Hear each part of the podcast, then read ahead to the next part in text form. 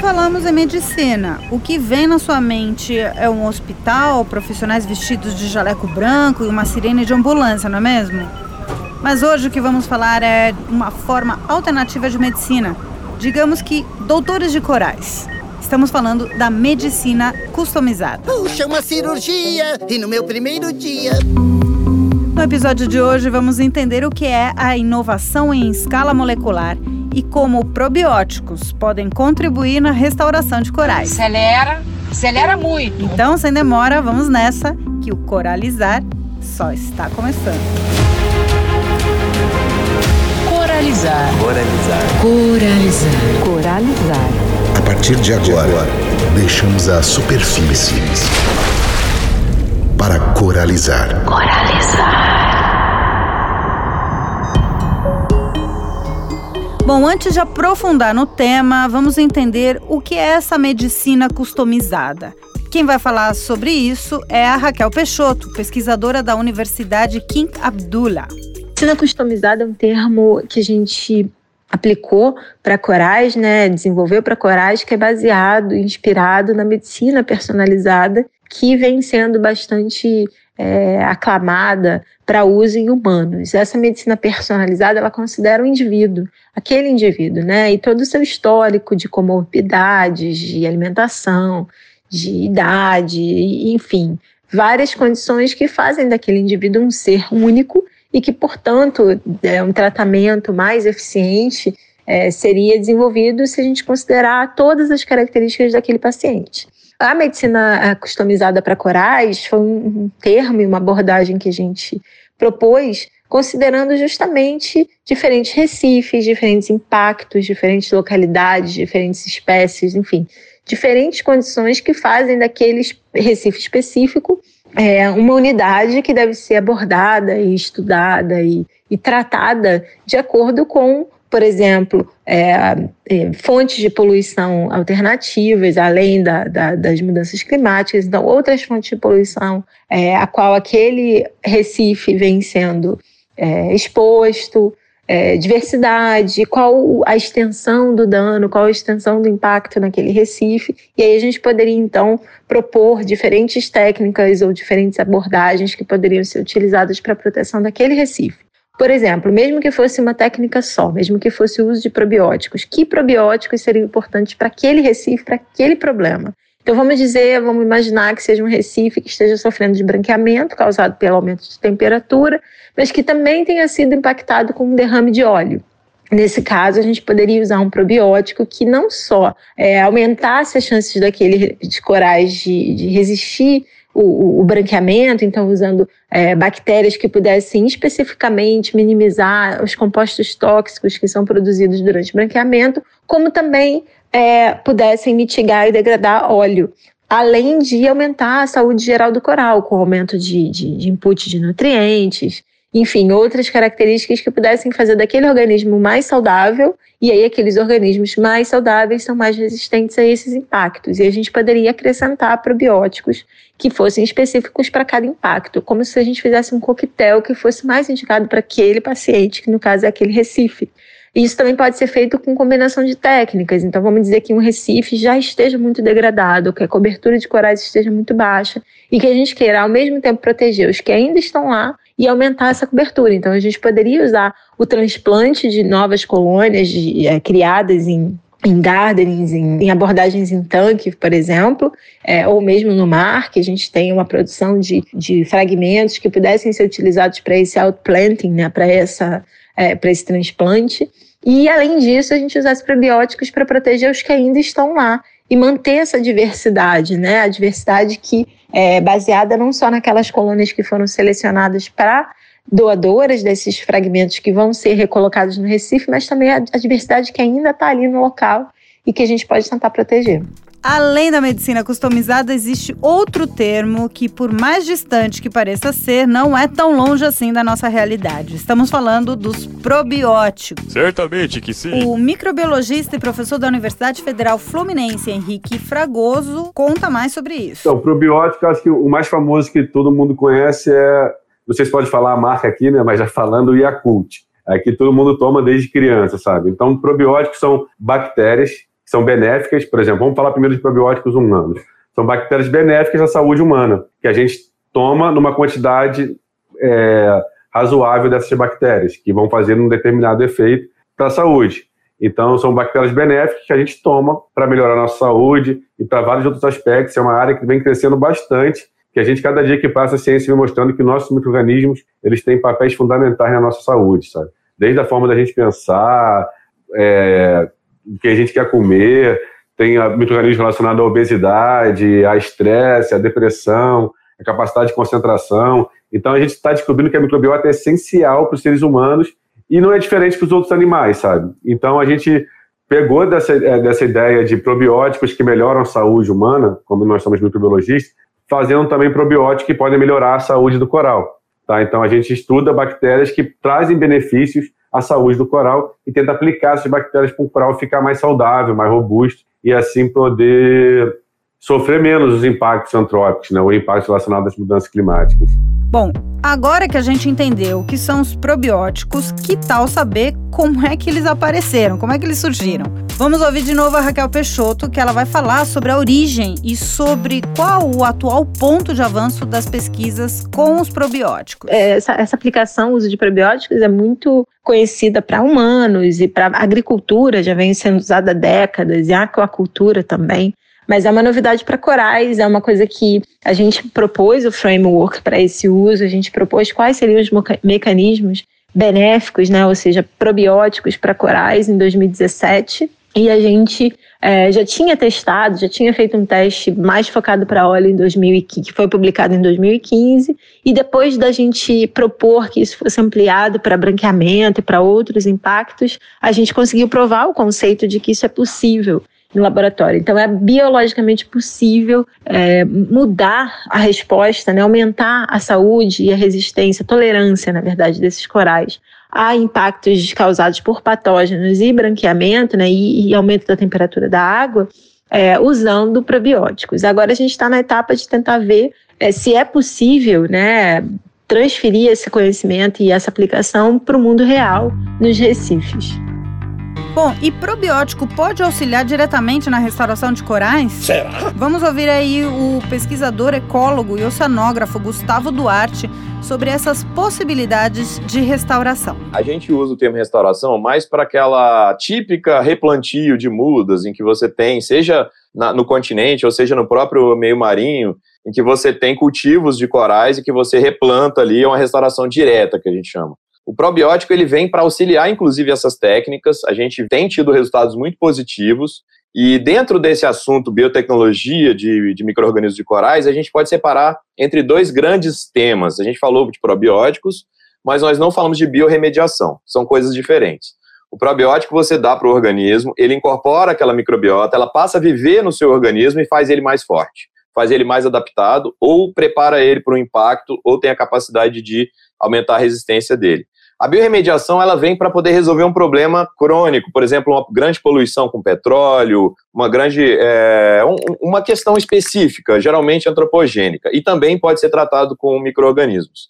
A gente desenvolve as duas linhas e muitas vezes o probiótico tem alguns organismos biorremediadores também. Como assim, por exemplo, é, nosso laboratório já tem pesquisa é, publicada com biorremediadores de óleo, de petróleo do próprio coral de Búzios, nós encontramos micro-organismos que se alimentavam de petróleo e que em dois ou três dias eram capazes de degradar a grande maioria do hidrocarboneto presente ali naquela poluição simulada que a gente fez.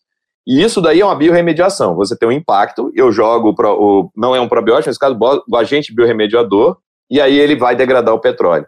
O probiótico é uma outra vertente que a gente também trabalha, em que a gente seleciona esses micro-organismos do próprio coral para poder colocar de volta. Então a gente tem milhares de aplicações. Por exemplo, nas fazendas de coral, você pode usar probióticos para que os corais possam crescer um pouco mais rápido e ou até mesmo mais resistentes. Existe uma questão que está sendo debatida muito no meio acadêmico, que é, poxa, mas se o mar está aquecendo, como é que você vai fazer fazenda no mar? Elas vão aquecer e vão levar embora os seus corais. Não, não é sempre tão simples assim, porque você a gente tem, por exemplo, no nosso próprio laboratório, capacidade de fazer fertilização in vitro de corais. A gente pega os corais, tira os gametas, espermatozoide, o ovócito, fecunda in vitro, faz crescer, assenta aquela larvinha. Se a gente começar a selecionar os mais resistentes à temperatura, junto com os seus micro-organismos também mais resistentes na forma de probióticos, a gente vai estar, de alguma forma, conseguindo organismos mais resistentes. Então, o probiótico pode auxiliar nesse processo de selecionar e transformar eles em organismos mais resistentes. Muita gente pergunta, poxa, mas isso não é manipular muito, muito a natureza? Isso daí não vai alterar muito a realidade do coral? Tudo que a gente vem desenvolvendo sai deles mesmos. A gente sai deles mesmos e também do mesmo local. Então, o probiótico de Búzios é de Búzios, por isso customizado. O probiótico da Bahia é da Bahia. Então, essa biotecnologia ela tem capacidade de aumentar a resiliência dos corais, aumentar a capacidade de restauração dos indivíduos, aumentar a capacidade de assentamento e não descartado também o cultivo para a restauração de corais fora do ambiente marinho, para evitar esse aumento de temperatura. Isso é um pouco mais caro, é um pouco mais inacessível para as comunidades tradicionais, mas com parceria do, do, do setor privado é possível. Imagina se a maior parte dos resorts e hotéis de beira de praia na frente do, do Brasil todo, na frente de Recife de Coral, separasse um espacinho do seu, do seu, ter, do seu terreno para que pudessem ter iniciativas de cultivo de coral para se preparar para essas ondas de calor que estão cada vez mais frequentes. E aí os probióticos também entram favorecendo esses cultivos. Então, quando se fala em probióticos para restauração, eu enxergo eles dessa forma, dando suporte às fazendas, aumentando a produtividade, a resiliência, a resistência, aumentando a capacidade deles de suportar as ondas de calor. Mas também não está descartado lançar os probióticos diretamente nos recifes vem uma onda de calor lá no, no, no, sistema de, do NOAA que avisa quando vai ter o branqueamento, você vai de avião, de outros métodos que a gente eventualmente ainda não chegou nessa etapa da pesquisa. A gente está exatamente nessa etapa. Hoje a Raquel está na Universidade na Arábia Saudita, ela, ela pediu licença da FRJ, está na Arábia Saudita, e na semana passada, enquanto a gente estava no mar pesquisando probióticos de mar profundo aqui na Bacia de Campos, corais de mar profundo, a Raquel estava fazendo a primeira aplicação de probióticos no campo no Mar Vermelho. E esse, essa pesquisa ainda não foi, ela não está é, é, é, ainda publicada, é uma coisa ainda inicial, a gente ainda não está divulgando, mas a princípio a gente já está nessa etapa, exatamente como escalonar essa aplicação. Então é mais ou menos nesse sentido. Os corais vêm sofrendo no mundo com o avanço das mudanças climáticas e grande maioria dos trabalhos de pesquisa ainda estão em escala laboratorial. As pesquisas que estão sendo desenvolvidas atualmente buscam ser aplicadas em alta escala pelos pesquisadores. Qual é o nível de avanço dessas frentes de pesquisa ao redor do mundo? O Henrique Fragoso vai nos falar sobre isso. Existem alguns grupos no mundo produzindo isso. Por exemplo, uma das principais pesquisadoras no assunto é a Raquel Peixoto, que ela foi minha orientadora, a gente começou junto trabalhando com, com coral no meu doutorado, e ela é brasileira, só que agora ela, ela foi para a Cauch, uma universidade na Arábia Saudita, e lá está desenvolvendo de forma muito rápida, assim, muito eficiente estudos nessa área, sabe? Então, ela, essa brasileira é uma das cabeças nesse, nesse tema e já está tentando ir para campo, tentando aplicar lá no Mar Vermelho essas, essas bactérias. No Brasil não tem tanta gente, sabe? Essa, é, eu estou trabalhando mais na área de petróleo, tá? Mas outros, outros grupos no Brasil que trabalham com probiótico de coral, eu desconheço. Mas no mundo existem grupos na Austrália, existem grupos em outros países também que estão trabalhando, existe uma certa comunidade científica começando a trabalhar porque os resultados são positivos.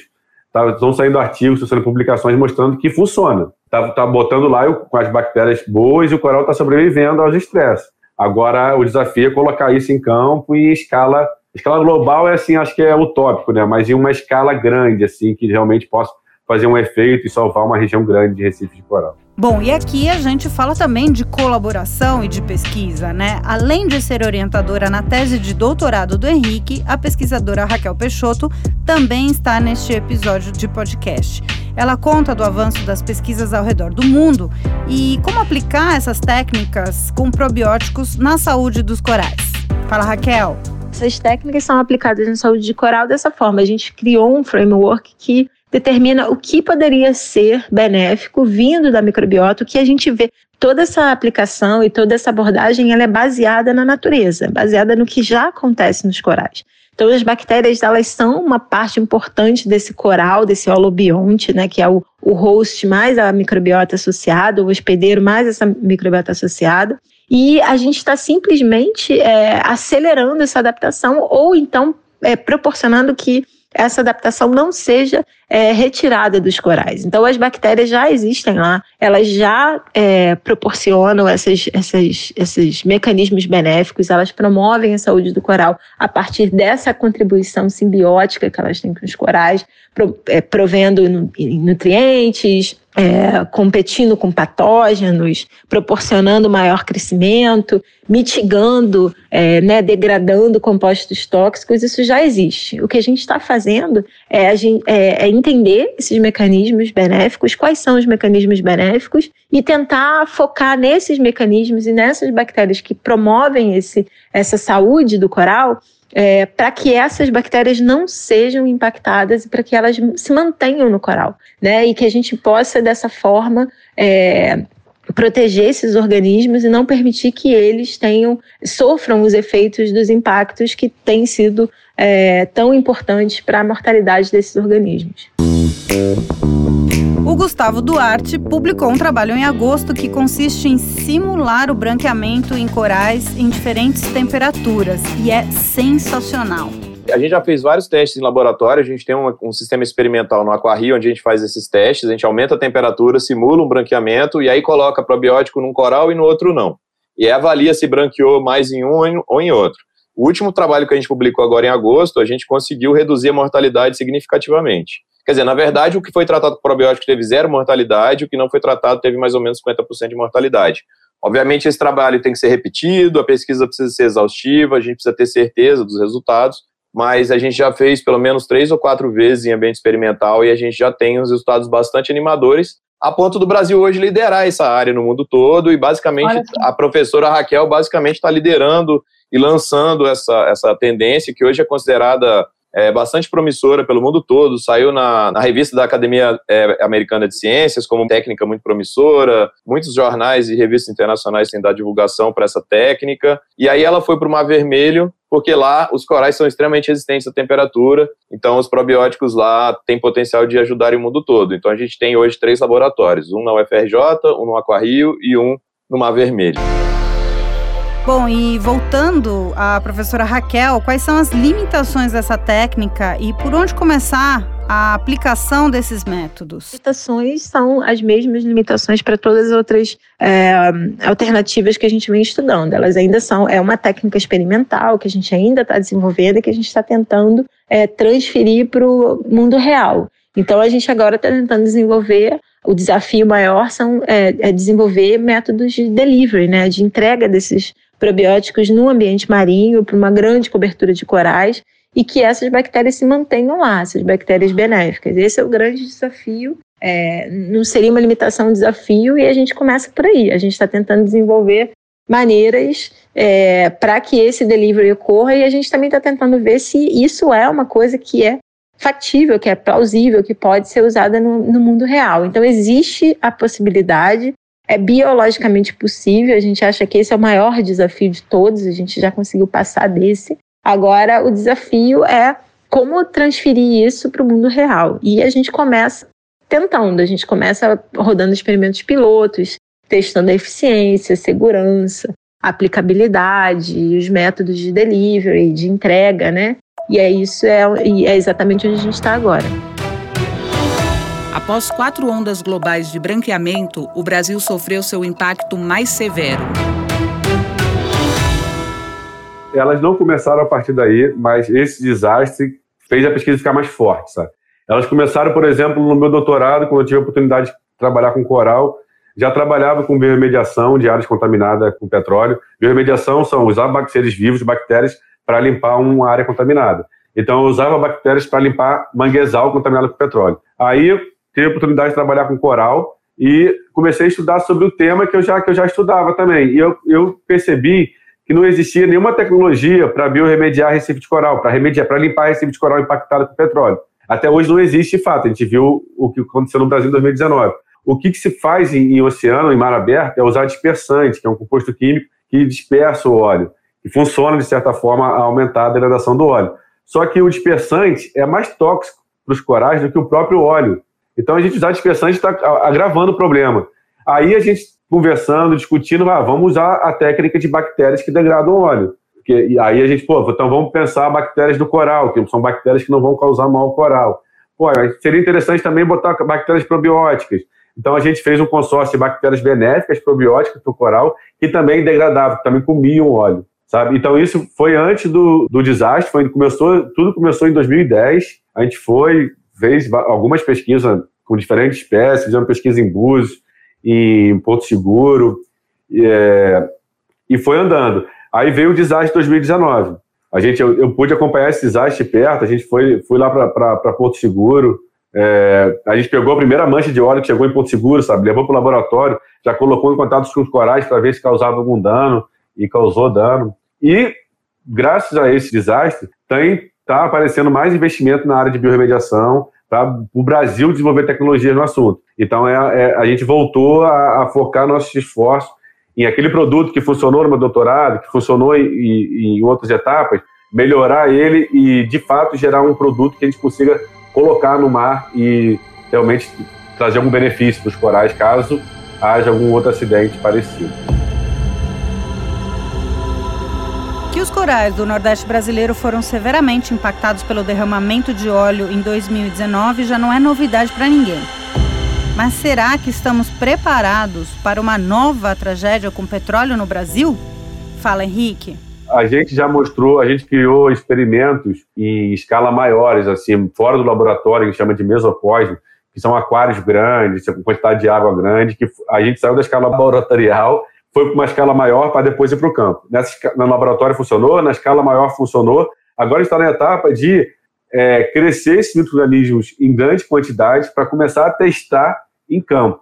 Então a gente está começando um novo projeto que vai tentar melhorar essas bactérias, algumas outras bactérias para esse consórcio de bactérias ser mais eficiente, mas já tem uma grande quantidade no laboratório para caso aconteça um vazamento, não como 2019, mas um vazamento pequeno, menor, a gente já poder testar isso em campo, sabe? Ou então ir para uma área que já está correntemente contaminada, aquela contaminação crônica, e a gente ir lá também testar, sabe? Então está na escala de testar em campo, mas não ainda como capacidade de aplicar em grande quantidade. Falta mais dentro de, vou te falar, de alguns poucos anos a gente vai ter um produto já para caso aconteça um vazamento, a gente ter aquele produto e rapidamente conseguir levar para o campo e aplicar. Vamos saber agora qual é o cenário de conservação de corais no Brasil atualmente. Não é isso, Gustavo? Olha, o Brasil está numa fase bastante interessante para pesquisa com corais. A gente tem laboratórios maravilhosos pelo Brasil todo. Tem o pessoal do Projeto Conservação Recifal, o Biofábrica de Corais, tem o pessoal é, da, da, Universidade Federal do Rio Grande do Norte, que tem trabalhado duro. Tem outro grupo da UFRJ, que a gente também colabora, que tem trabalhado duro também para poder entender melhor como que esse impacto vai chegar. Hoje, a maior parte das pesquisas ela está em dois sentidos. Ela está em tentar mensurar os impactos, depois ela está em tentar, de alguma forma, fazer essa restauração inicial, e tem o nosso grupo de biotecnologia que está indo para esse caminho bem biotecnológico mesmo, de manipulação, parte molecular, identificação de espécies bacterianas que possam ser favoráveis e potenciais probióticos. Mas o Brasil está bem posicionado, o que é uma coisa bastante interessante, porque na década de 90 tinham muito poucos pesquisadores de Recife. Eu acho que as gerações anteriores fizeram um bom trabalho e agora tem bastante gente. Não estou dizendo que é o suficiente, a gente tem que ter mais pesquisa. Isso em algumas áreas do, do, da costa brasileira que ainda estão descobertas principalmente a área norte ali da região do Maranhão, ali da, das áreas, algumas áreas ainda não estão bem cobertas por pesquisadores, mas a gente tem bastante gente trabalhando. Agora, ainda não há consenso.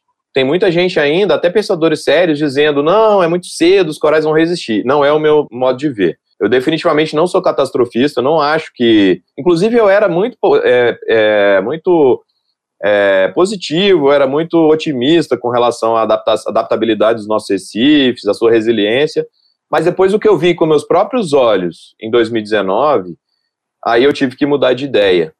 Eu tive que mudar de ideia e eu passei a ver que está chegando.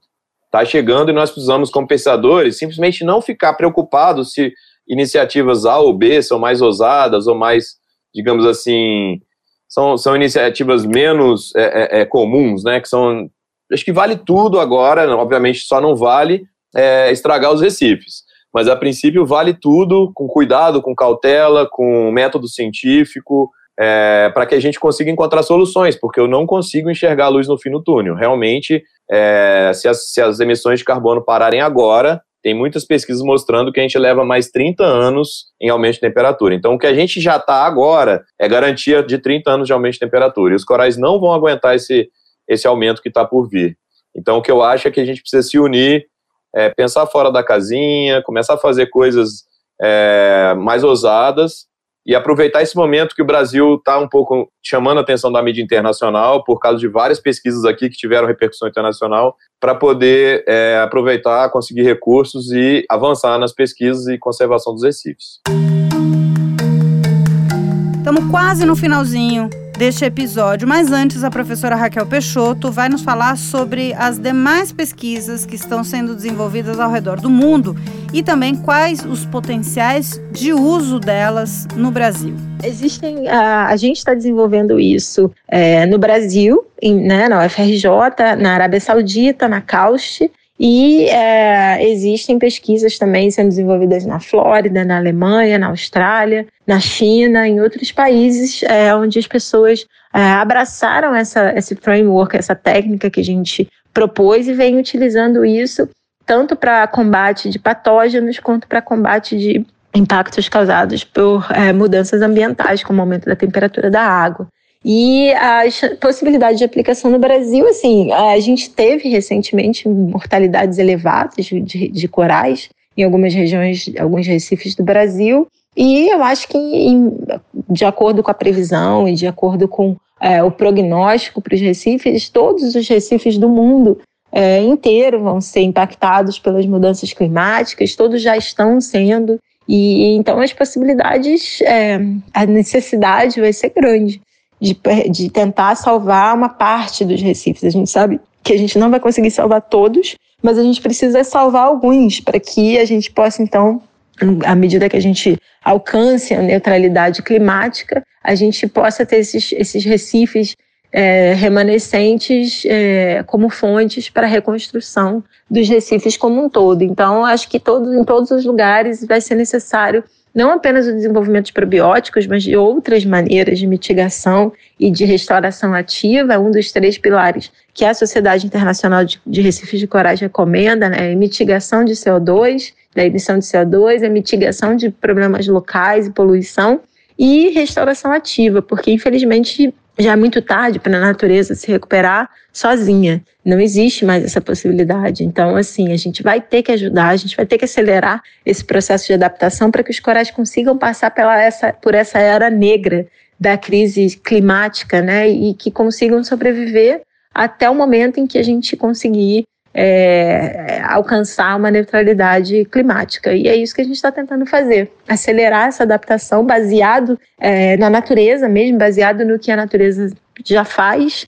E é onde a gente está nesse momento, com os probióticos, mas também com várias outras técnicas que vão precisar ser utilizadas em parceria, em combinação, para que a gente possa realmente salvar uma parte dos recifes de corais. E com essa aula de três grandes atores na conservação dos corais brasileiros, o quarto episódio do Coralizar fica por aqui. Eu sou Paulina Chamorro e este foi o Coralizar, uma iniciativa WWF Brasil em parceria com o Instituto Neoenergia. No próximo episódio, nós vamos falar sobre inovação em turismo. Hora de voltar à superfície. Até o próximo Coralizar. agora.